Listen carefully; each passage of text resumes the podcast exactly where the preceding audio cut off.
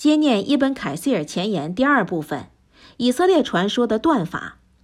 但要说明的是，以色列传说只能用以参考，不可用作根据。它们分为三种情况：一、我们手中的经典证明其正确的；二、我们手中的经典证明其谬误，并与我们的经典相违背的；三、我们的经典没有对其发表任何观点的。第三种情况，我们既不相信也不否定，如前所述，可以传述之。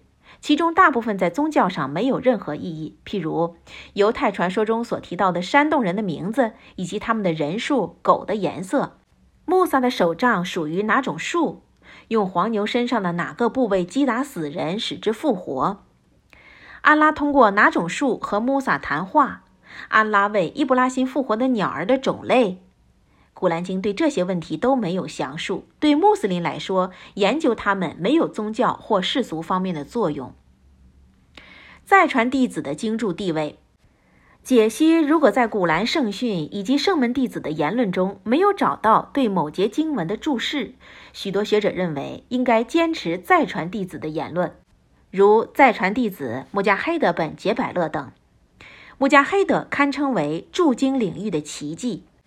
穆罕默德本伊斯哈格说：“埃本本萨里哈告诉我们，穆加黑德曾说，我在伊本阿巴斯那里将整部古兰学习了三次，向他请教了每节经文的意义。”另据伊本杰利尔传述，伊本埃布麦利克说：“我曾看到穆加黑德向伊本阿巴斯请教古兰的注释，当时他还带着许多牌子，用以记录。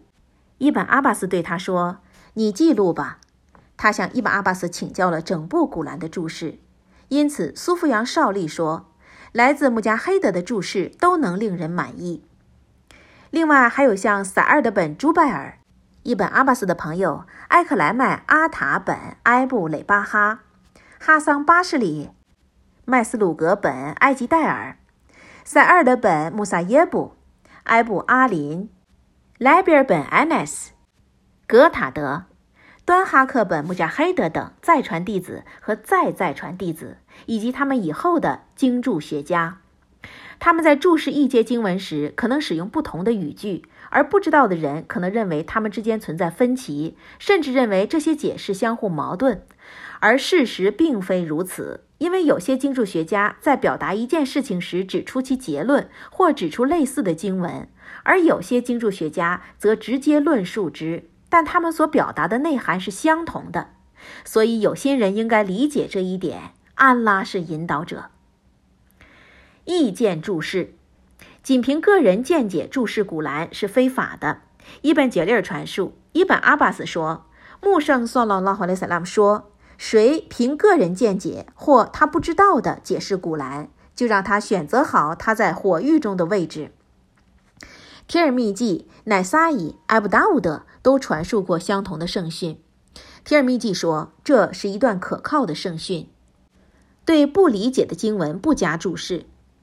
大部分先贤不愿注释他们所不知道的经文，正如伊本杰利尔传述。埃布莫尔麦勒说，艾布巴卡尔愿主喜悦他说，在安拉的经典中，如果我在不了解的领域发表观点。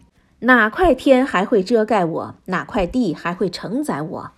安奈斯传述，欧麦勒曾在讲台上读了“我 fuck hatan 我 amba ”后说：“我们知道我 fuck hatan 是什么意思，但 amba 是什么意思呢？”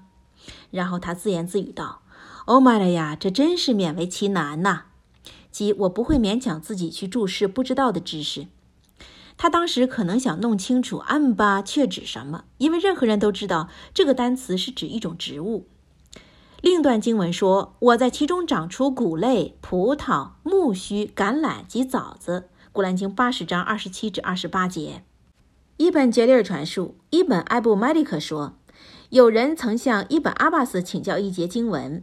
假若有人向你们请教他，你们一定会毫不犹豫地发表观点。”但他拒绝发表个人看法。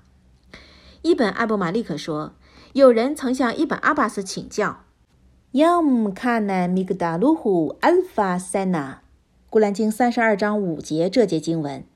一本阿巴斯反驳问道：“ Yom kana migdaluhu hamsina anfisina。古兰经七十章四节是什么意思呢？那人说：“我在请教你呀。”一本阿巴斯说：“他们是安拉在其经典中所提到的两个日子，安拉置之其意。”伊本阿巴斯不愿就阿拉的经典中他所不知道的领域发表观点。莱斯本也哈亚塞尔的传述，塞尔德本穆萨耶布只在明确的古兰经文方面发表观点。埃尤布、伊本奥尼、西沙姆本戴斯台瓦伊传述，穆罕默德本西林说。我曾向欧拜的请教一节古兰经文，他回答说：“知道这节经文降世原因的人都不在世了。你当敬畏安拉，坚持正路。”舒尔宾传述，麦斯鲁格说：“在注释古兰时，你们要慎重，因为他是替安拉传述。”上述圣门弟子和前辈学者的箴言说明，他们不会在自己不明确的领域发表观点。但对知道的领域，无论在语言方面还是在宗教方面，都可以发表观点。因此，在经注方面，有一些观点传自上述学者和另外一些学者，对此不可质疑，因为他们只谈他们所知道的，对不知道的保持沉默。同时，每个人都有义务宣扬他所知道的经文，因为正如他不应该回答不知道的知识那样，他应该回答知道的知识。因此，安拉说：“你们必须为世人阐明天经，你们不可隐瞒它。”古兰经三章一百八十七节。通过多渠道传自穆圣阿里斯拉姆的圣训中说：“谁若隐瞒别人向他请教的知识，审判日他将被带上火龙头。”注经的种类，伊本杰利尔说：“穆罕默德本班夏尔告诉我们，穆麦鲁告诉我们。”苏富扬传自埃布宰纳德，并告诉我们，他说：“伊本阿巴斯说，经注有四个种类：一、阿拉伯人通过其语言所认识的；二、任何人都不难知晓的；三、只有学者知晓的；四、只有安拉所知道的。”麦加章和买地那章，哈马姆传述，格塔德说，买地那时期降世的是黄牛章。伊姆兰的家属章、妇女章、筵席章、忏悔章、雷霆章、蜜蜂章、朝觐章、光明章、联军章、马哈默德章、解放章、寝室章、智人主张、铁章、变速者、放逐者、受考验的妇女章、列阵章、据理章、伪信士章、自欺章、离婚章、禁戒章的前十节经文和地震章原著章。其他章都降于麦加时期。古兰的经文结束，古兰至少有六千节经文，具体数目有不同的说法。有人认为是六千节，也有人认为六千二百零四节、六千零一十四节、六千二百一十九节、六千二百二十五节、六千二百二十六节、六千二百三十六节之说。埃布阿莫尔达尼在其著作中有详细记录。古兰的单词和字母数目，弗作里本下赞传述，阿塔本耶萨尔说，古兰的单词计七万七千四百三十九个。阿卜杜拉本凯西尔传述，穆加黑德说，据我们统计，古兰中的字母计三十二万一千一百八十个。弗作里传述，阿塔本耶萨尔认为有三十二万三千零一十五个。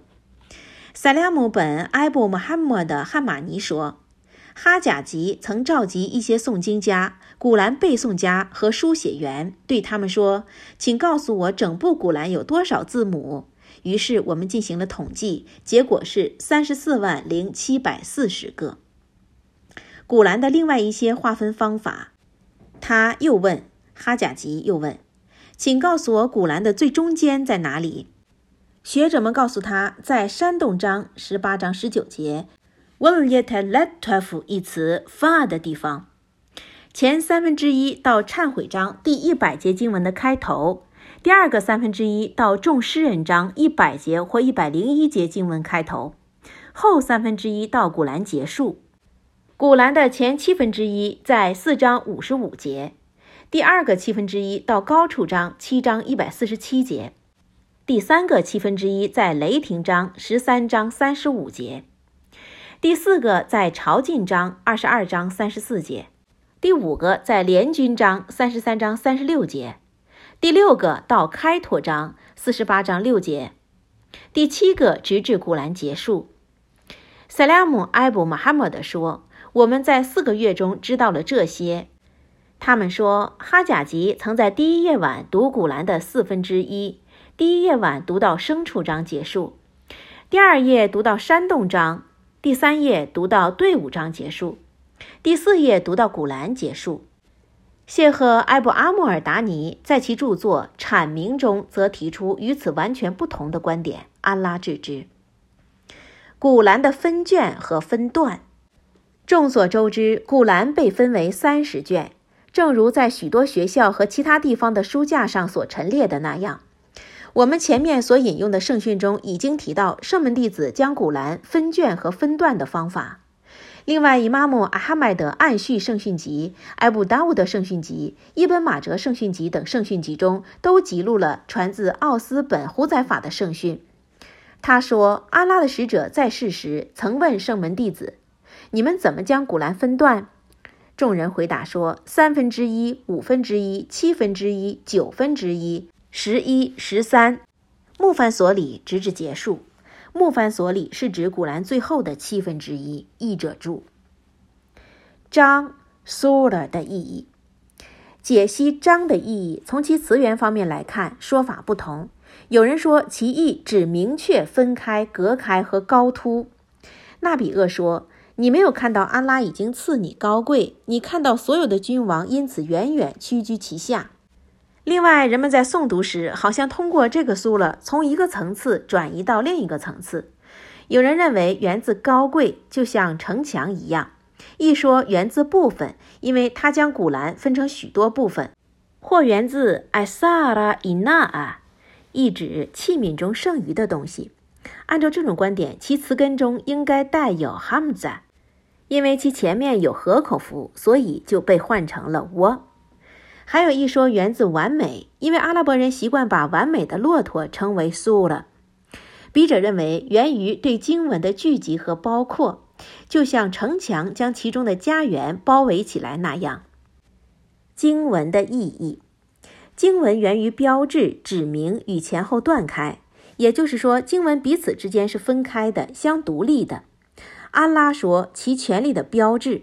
有人说经文被称为阿耶提。因为它是奇迹，而人类无法说出类似的语言。